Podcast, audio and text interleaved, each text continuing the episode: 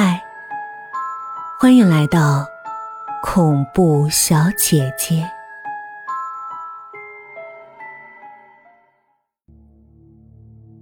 有一天，妈妈担忧的说：“哎，你妹妹呀，变了。什么？怎么变了？”妈妈意味深长的看了我一眼。以后啊，多和妹妹说说话，否则她会寂寞的。我低着头，不肯吭声。爸爸和妈妈永远考虑的只有妹妹的感受，从来没有为我想过，哪怕是一点儿都没有。妈妈看到我不开心的表情，走过来，轻轻抚摸着我的头发。我知道，你一直内疚，一直不敢面对妹妹。可是，我们。都已经原谅了你，妹妹也原谅了你。妈，我我为什么要内疚？你你们为什么要原谅我？我真不懂你们在说什么。我愤愤的把成绩单甩在茶几上，回到自己房间。原本以为全科满分的成绩会得到父母的赞扬。想不到，他们连看一眼的兴趣都没有。我趴在床上，大哭起来。突然，一双冰冷的小手推了推我，我抬起头，是妹妹。妹妹这个傻子，还是老样子。她伸着湿漉漉的食指，眼睛里充满了强烈的期待，指着窗外。姐，外面有个人。滚！我大吼道。妹妹愣了愣，表情立刻暗淡下去，然后慢慢的走出去。我知道她去做什么，于是冲到窗口，把头伸出窗外，对着刚刚攀出窗外的妹妹又大喊一声：“滚！”妹妹显然被我吓到了，慌张的要把食指。重新伸到嘴里来降低内心的不安，可是这个傻子完全不知道自己一松手就会掉下去。傻子，别松手！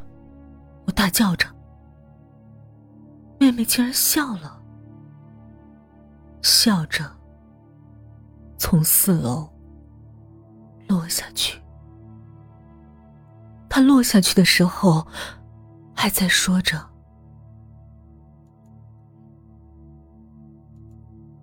姐，外面有个人。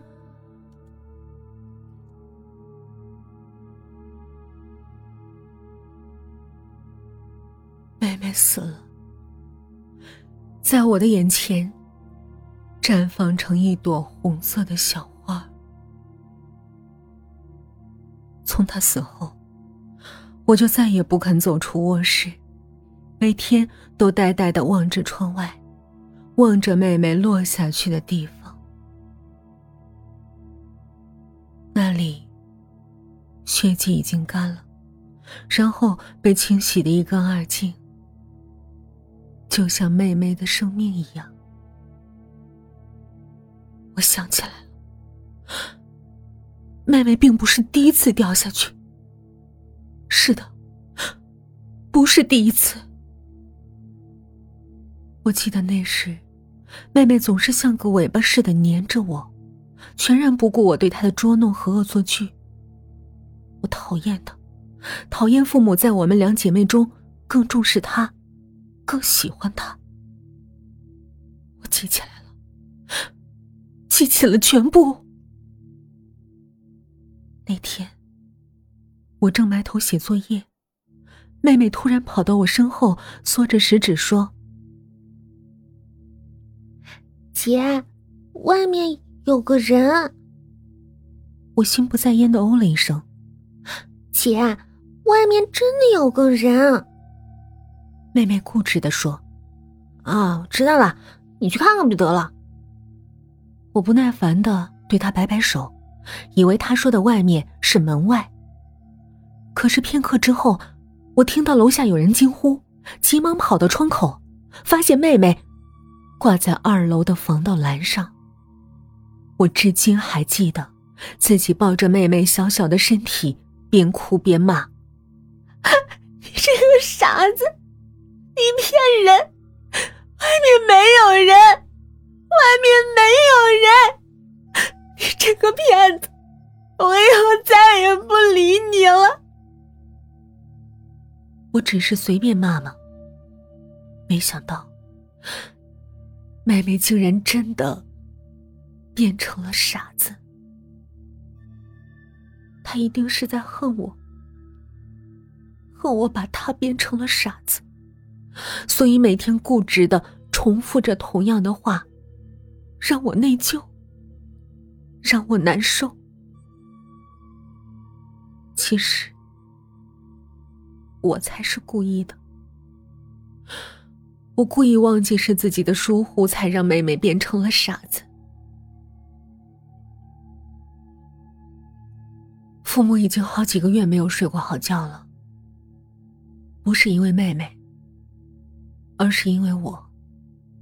因为我每天晚上十点钟，都会木然的站起来，指着窗外，呆呆的说：“姐，外面有个人。”然后走到妹妹的房间，从她的窗口爬出去，顺着阳台，爬到自己的窗外。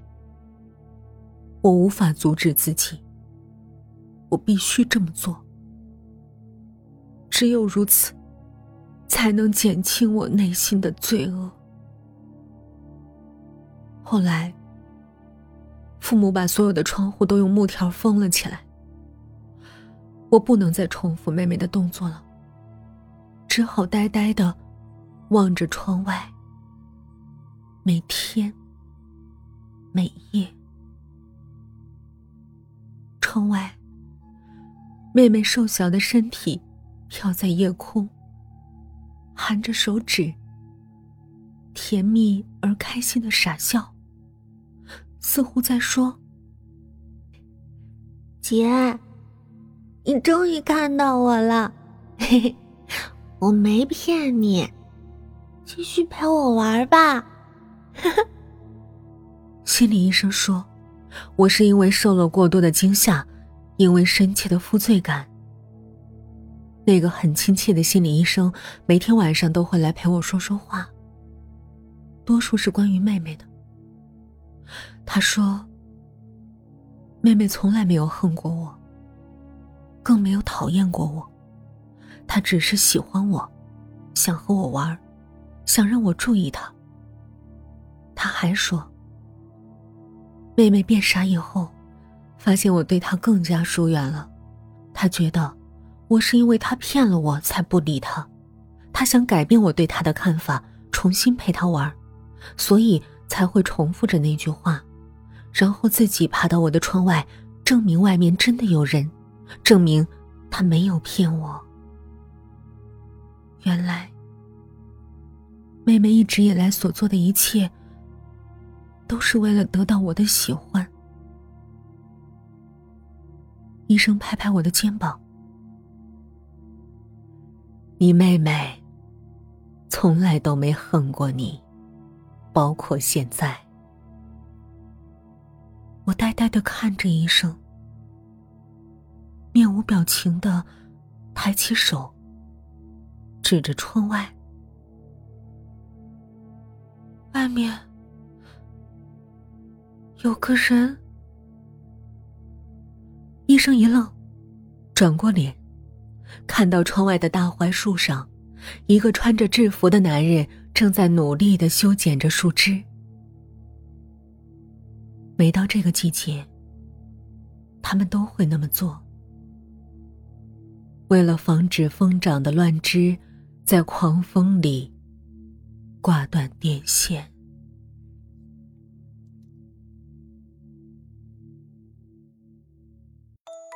本集结束了，语音的个人微信是 yy FM 幺零零四，期待您的来访。